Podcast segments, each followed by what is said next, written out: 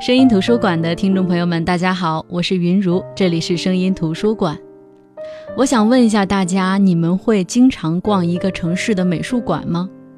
其实呢，我很少逛，尤其是长沙。在长沙的话，我只去过美伦美术馆。可能是我天生对画作不敏感的缘故，有些画我实在是很难看懂，也欣赏不来。但是这挡不住我依然特别希望跟美术馆发生一点什么联系。我也希望有一天，当我强迫自己走进美术馆的时候，在一幅幅的画前停留的时候，会有那么一瞬间，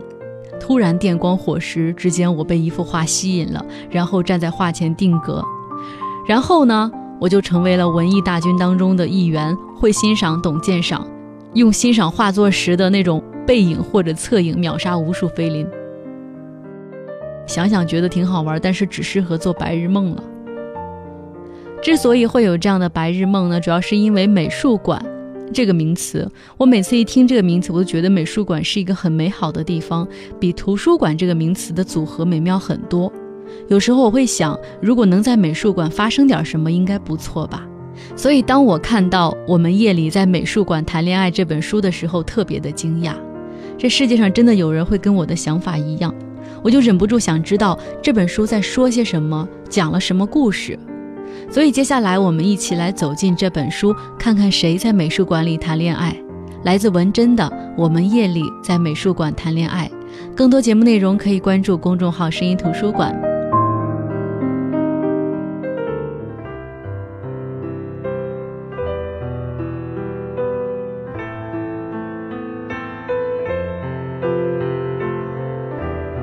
我们夜里在美术馆谈恋爱这本书的作者是文珍。可能大家对于这个作者并不是很熟悉，那我就重点介绍一下他。文珍呢是一九八二年出生，呃，当时是出生在湖南，现在有三十三岁了，是一个比较年轻的作家。他少年的时候跟父母迁居到深圳，那大学本科呢读的是中山大学的金融系。因为他比较热爱文学，所以大学毕业之后呢，他就考上了北京大学的研究生，成为北京大学乃至中国第一个文学创作方面的研究生。从他二零零五年开始发表小说或者文章算起，到现在他写作的时间已经有十年了。他的游记诗歌呢，会经常刊登在《南方人物周刊》《羊城晚报》。那他的作品也获得了第五届老舍文学奖，所以被媒体称为最年轻的新晋老舍文学奖的作者。他曾经出版过小说集《十一为爱》，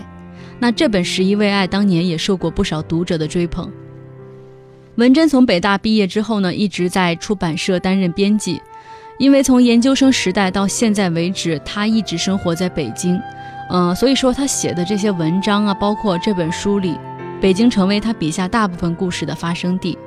而作为八零后的一员，他的写作对象也主要是八零后，因为八零后呢，既是他身边发生的这些人和事儿，又是他感受最深的事儿，所以呢，很多八零后的读者都觉得感同身受。我一直以为我们夜里在美术馆谈恋爱这本书呢是一个爱情故事，它是一本中篇小说或者长篇小说。到后来开始读的时候，才发现它是一本短篇小说集，而这本小说集的最后一篇就是这本书的同名故事《我们夜里在美术馆谈恋爱》。虽然说，嗯，发现它是一本短篇小说集之后，谈不上多失落，但是跟我预判的不一样，也确实有点让我很不爽。因为在年轻一代的作家里，真的很少有人能写长篇的，或者说很少有人能把长篇写得很精彩的。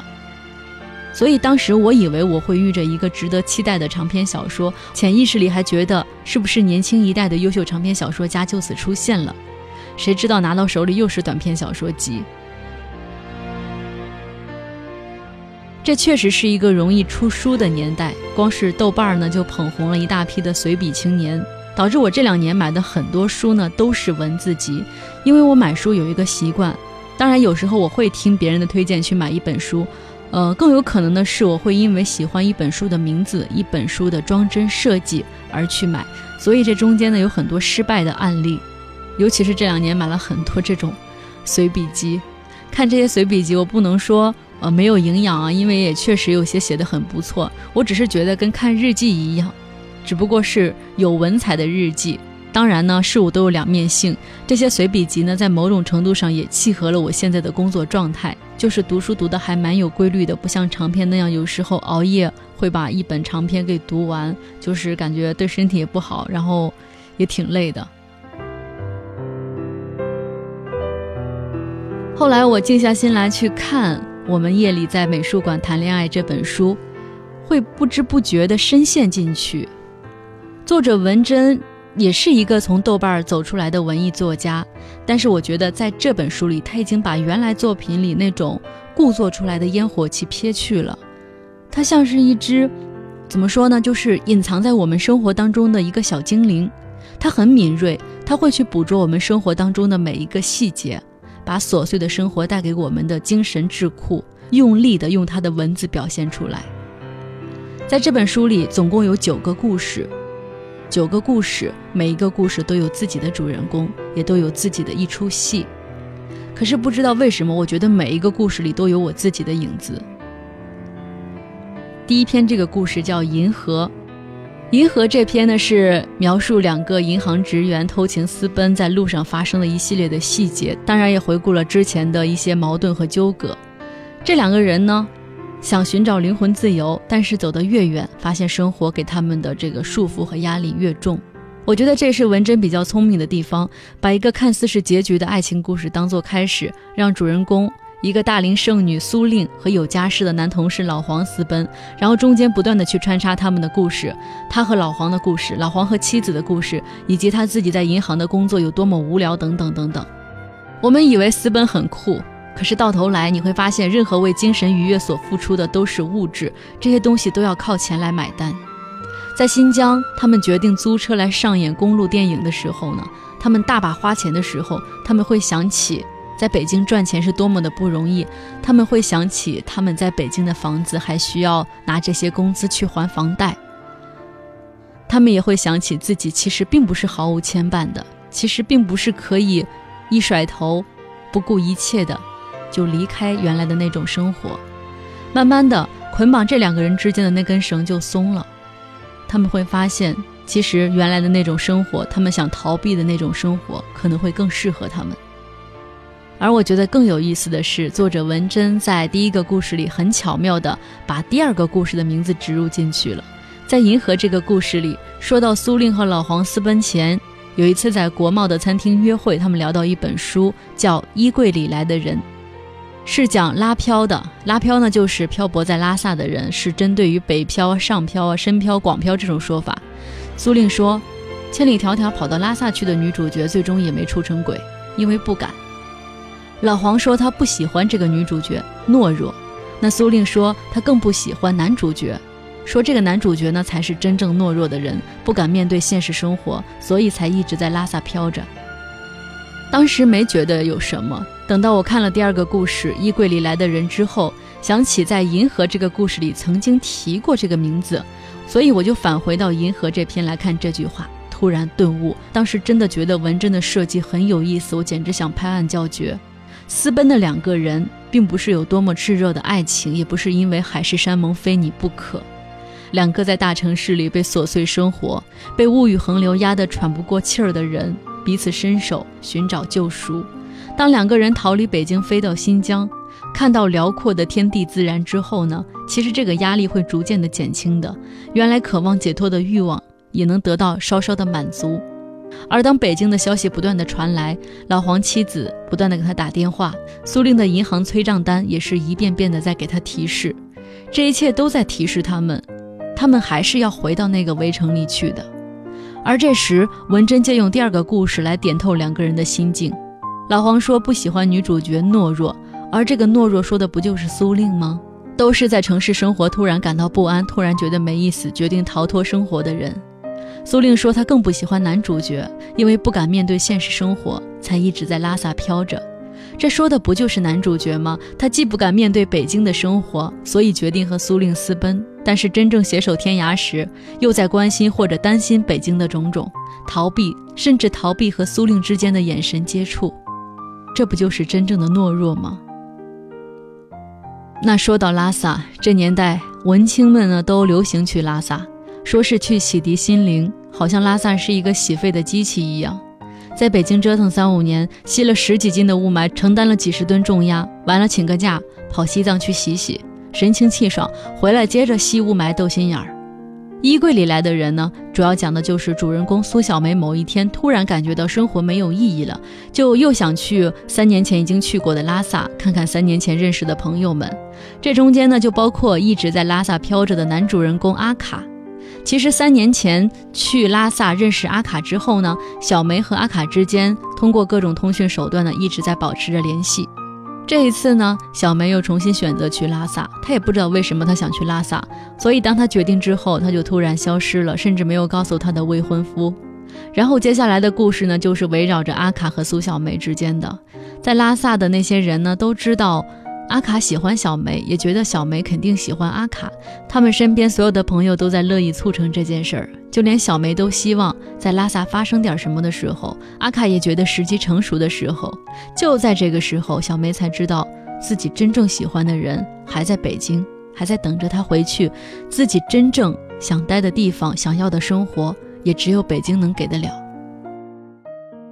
听我介绍这个故事，是不是觉得这女的挺作的，这男的也挺不是东西的这感觉？但是呢，这个故事里边其实还是有能打动人的地方的。越往后看，你会发现这里边，在文珍描述的这九个故事里，每一个主人公都在试图挣脱现在的处境。有一个故事叫《普通青年宋孝在下雨天决定去死》。如果你不想买这本书的话，这篇文章在网上也很出名。是在出这本书之前，文珍就已经在网上，在豆瓣上吧，好像是发表过的文章。这里面呢，主人公宋孝是一个很普通、普通到乏味的八零后，他老觉得自己的生活没意思，工作、结婚、生子、买房还贷，好像生活就是这么日复一日的过下去的，再也没有其他的可能性。他曾经无数次的想象过自己从自己家的阳台上跳下去，也无数次的期待着能够发生点什么，比如说世界末日。宋孝是法律系毕业，当年也算是他们班第一个拿到律师资格证的人。但是呢，进入律师事务所，从做助理律师开始，他已经做了七年，到现在都没有转正。比他晚进的人都已经转正了，有些人甚至一年半年就转正了。可是宋孝到现在都没有转正，他甚至懦弱到没有办法对老板提出转正要求，他也没有办法拒绝同事扔给他的一些工作，他老是一副与世无争的样子。他的妻子老嫌弃他没本事，夫妻俩的生活呢也谈不上多和睦。然而这一切呢，他都不放在心上，他总是在想：太阳底下无心事啊。自己三十岁那天，妻子提醒他早点回家，说是预报晚上有大暴雨。在下班前的确突降暴雨，街道迅速被淹。妻子又打电话提醒宋孝说：“你别急着回家，雨太大了，晚点雨小了再回吧。”但是宋孝说：“女儿还等着吃蛋糕呢，我要去买蛋糕。”其实，这个时候他心里想的是：太好了，预想中的世界末日终于来了。这场暴雨的背景就是2012年7月21日北京那场著名的暴雨。宋孝在这场暴雨里看到了许多汽车被淹，许多人在雨中无助、惊慌失措，到处逃窜、哭喊。和别人不同，他很兴奋，他觉得这是老天给他的机会，在这样的暴雨天死去，会让别人以为他是被自然灾害弄死的，这最起码能够掩盖他想自杀的事实。然而在途中，他救下的一个小男孩，让他感受到自己也可以成为一个英雄，他也能被别人仰望、尊敬和羡慕。我们每个人都是这个世界的微小的组成部分，只是有人发光，有人暗淡，有人永远是焦点，有人永远躲在暗处。但是众生如莲花，无论是沉于泥底还是拔节而出的，都心有不甘，奋力向上。你看宋孝。他为什么会觉得生活没有意思？就是因为他不甘心他的平庸，但是他又没有勇气去打破这种平庸。他觉得自己可有可无，那还不如直接消失算了。他甚至还嫉妒那个在下雨夜失踪、被大家寻找的那个男人，虽然后来证明那个男人就是他自己。当时嫉妒，就因为这个男人被众人寻找，他觉得被众人谈论了，最起码不是默默无闻的。如果说宋孝很满足现状，没有不甘心，甘于成为可有可无的人，他就不会觉得工作没意思，不会觉得生活没意思，更不会觉得活着没意思。所以，当那个下雨夜，宋孝发现妻子是多么需要他，那个被救的小男孩是多么崇拜他之后，他的心底是找到了自信的。他休息了一星期之后，回到律师事务所上班。这段呢，其实挺有意思的。文中是这么写的，我跟大家分享一下。上了这么多年班，宋孝是第一次作为病人在家里休息这么久，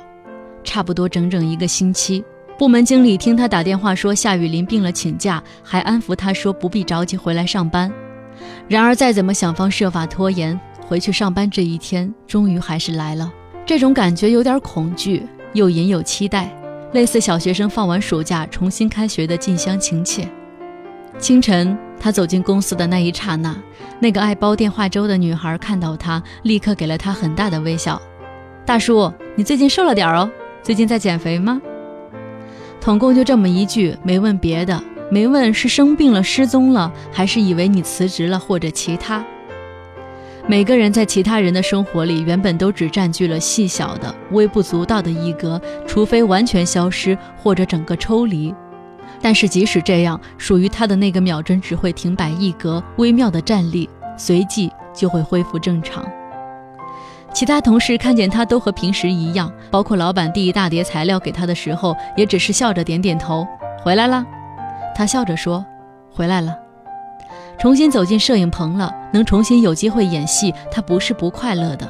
这一次，他的脚本也许可以改写了。这是生病一周他唯一想明白的事情。下班前的一刻，他走进老板办公室，说：“老板，我想换岗。”经过老板办公室外，听到这句话的人都像受了惊吓一样的看着他。他继续陈述自己的理由：“我已经当助理律师七年了，一起进来的人都换了。”出乎意料的，老板好像等他提出申请很久了似的，并不诧异。好，情况呢也的确如此，我考虑一下，回头董事会讨论决定。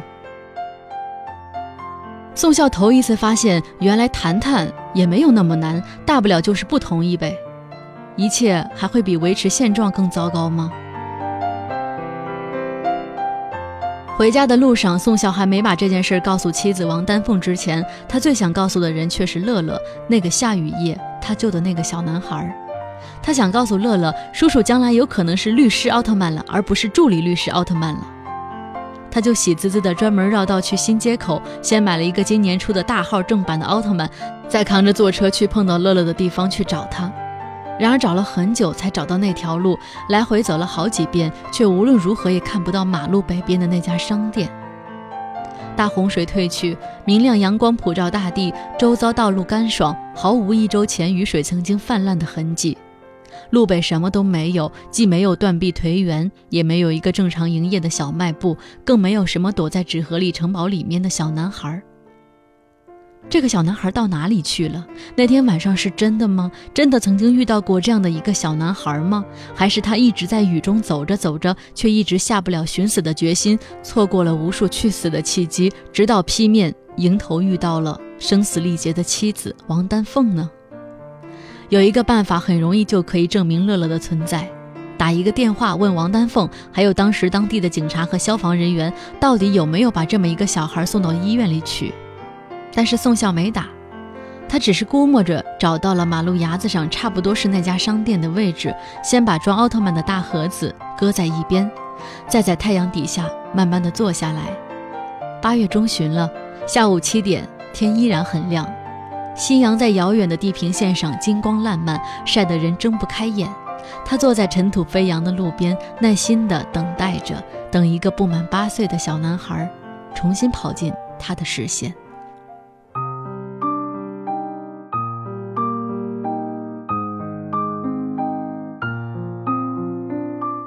听完了宋孝的故事，我们再来聊到这本书。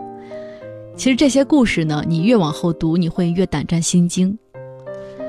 虽然我不确定在现实当中，或者说是作者文珍身边是不是真的有这样的一批人存在，但是每一个故事都好像有我自己的投影。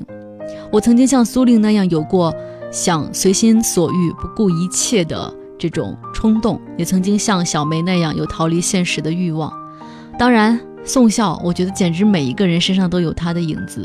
觉得生活不如意，觉得自己像蝼蚁，觉得生命没价值，想给生活找个出口呢，又遍寻未果。当然，还有另外一个故事，录音笔记里那个自闭症患者小月，每天拿着录音笔对自己说话。这个事儿我也干过，那是在没有人可以倾诉又极度崩溃的时候。在我们究竟对不起谁这个故事里，他描述的同期之苦呢，也算是印证了社会上同性恋现象的处境，以及他们所引发的一系列的社会问题。总之，肯定会有人感同身受的。听了我讲了这么多，我不知道大家发现了没有？虽然作者文珍描写的这些故事，他刻画的这些角色，他是很细致的、很熨帖的表现了我们琐碎的生活。他把属于我们身上很小的那种情绪，夸大了，夸张成了一个人物身上的特质，可能会让我们觉得这些人物显得很矫情、很偏执、很敏感。在作家的世界里，只有这样呢，人物的特质才能够深刻，他们的故事呢才能够引起我们的共鸣。才能够让我们在故事当中看到投影。毕竟这些小情绪在一个人的身上可能是稍纵即逝的。如果他不这么夸张的话呢，我们很难在这里面找到共鸣，很难发现自己身上其实也有这样的感觉，也有这样的感受。但是这本书这些故事里，我特别高兴的是，作者文珍让这些人物在挣扎之后，在逃避之后，在妄想之后，最终都回归到了生活的本身。令人窒息的生活压力对人的折磨会让我们有同感，但是他试图用故事的结尾帮我们化解人和生活的种种矛盾。当然，我有时候也会在想，为什么我们会有同感呢？为什么他故事当中的那些人物逃离轨道之后，必然会要回到原来的生活轨道上去呢？为什么这些故事几乎都是这样的脉络呢？后来在这本书的序言里，我看到了李敬泽先生说的话。我觉得我也算是找到了答案。李敬泽先生这么说：“他说，让我们看看文珍描述的这群人，他们是北上广深等大城市中的职业女性，生于八十年代，受过良好的教育，供职于公司、银行各种事业单位。他们当中的大部分人远离父母和家乡，年轻着，但时时刻刻意识到自己就要老了，而婚姻对他们来说远不是理所当然。”知道自己随时会被剩下，也没什么理由，只是这个世界如此大又如此小，世界太小了碰不到那个人，太大了找不到那个人，没有什么是确定的、牢固的，就像羁旅过客，就像在浩大的人群当中挤地铁，就像租期临近的房子、还贷的信息，就像一个又一个相亲的男人。他们其实和进城务工人员一样，构成了经济高速发展的黄金时代的劳动力基础。他们自己当然不承认这一点，他们有能力自我指认。的确，文珍的小说是写出了八零后步入成人世界时的真实景观，所以才会让我们有同感。八零后呢，其实多数人都没有经历过真正的贫穷，没有像父辈那样经历过政治上的动荡。八零后的青春时代可以说是正赶上我们国家经济起飞的时候，全球化的浪潮内迅速的蔓延。可能对于这批新长成的人来说呢，中国的发展让他们能够享受城市化和消费主义带来的这种狂喜，青春文学是在这个背景下遍地开花的。但是呢，好景不长，到八零后的主体大学毕业步入社会的时候，也正是中国经济最狂暴的高速发展期。步入社会之时呢，他们不得不承受时代的冲击和压力，所以呢，这种矛盾和心理上的变化又特别突出。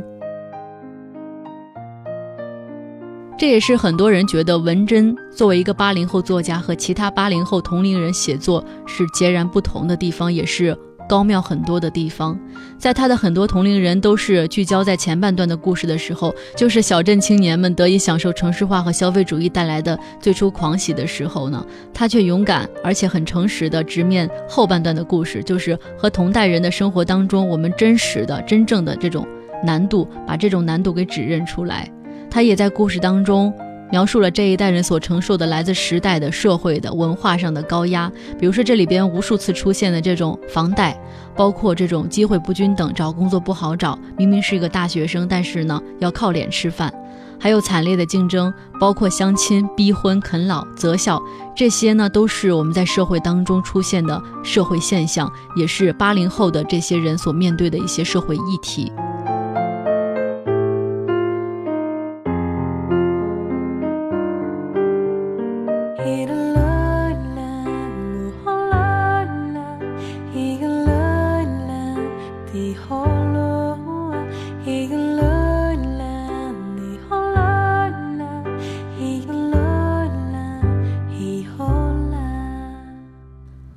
的，这就是今天的声音图书馆。今天跟大家分享的这本书呢，是短篇小说集《我们夜里在美术馆谈恋爱》。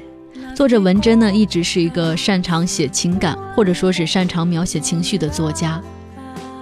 有人评价这本书说，《我们夜里在美术馆谈恋爱》这本书是以贴近之姿、悲悯之眼为八零后这一代人发声的小说集，是近年来难得的虚构佳作。我觉得这个评价很准确。好的，这就是今天的声音图书馆，我是云如。更多节目内容可以关注公众号“声音图书馆”。我们明天再见，各位晚安。